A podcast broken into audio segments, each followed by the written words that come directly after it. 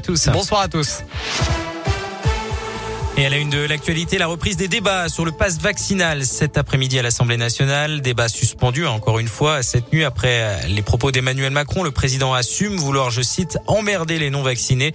Le premier ministre Jean Castex s'est exprimé devant les députés tout à l'heure. Pour lui, la vaccination demeure l'arme essentielle contre le virus, évoquant, je cite, une difficulté avec les non-vaccinés. Il demande à l'Assemblée hein, de débattre sur le texte dans des délais rapides. Par ailleurs, nous pouvons dire avec un peu de soulagement que plusieurs données sont rassurantes. Ce sont les mots tout à l'heure du porte-parole du gouvernement, Gabriel Attal, à l'issue du Conseil des ministres. D'après lui, Omicron est deux à trois fois moins virulent que Delta. Les hospitalisations sont moins longues et le passage en soins critiques moins fréquent.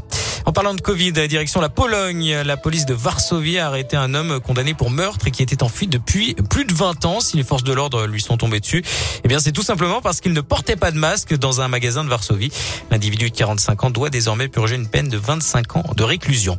À Clermont, un mineur de 17 ans interpellé dans la nuit de dimanche à lundi par les policiers de la BAC qui le suspectait d'être impliqué dans un vol de voiture. À la vue des fonctionnaires, le jeune homme s'est enfui, jetant une liasse de billets et un sac en plastique. Les policiers ont retrouvé 300 euros en liquide et plus de 400 grammes de résine de cannabis.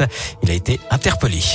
Un mot de cyclisme avec le tracé de la 80e édition du Paris-Nice qui a été dévoilé aujourd'hui. Ce sera du 6 au 13 mars avec des passages dans la région et notamment une étape dans l'Allier entre Doméra et Montluçon le 9 mars. Et puis, euh, c'est une première en France pour une maternité de niveau 3, celle du CHU de Clermont-Ferrand, qui obtient le label éco-responsable. Depuis 2019, les protocoles de prise en charge des mamans et de leurs nourrissons ont été modifiés pour leur offrir un cadre plus sain et moins impactant en matière euh, environnementale.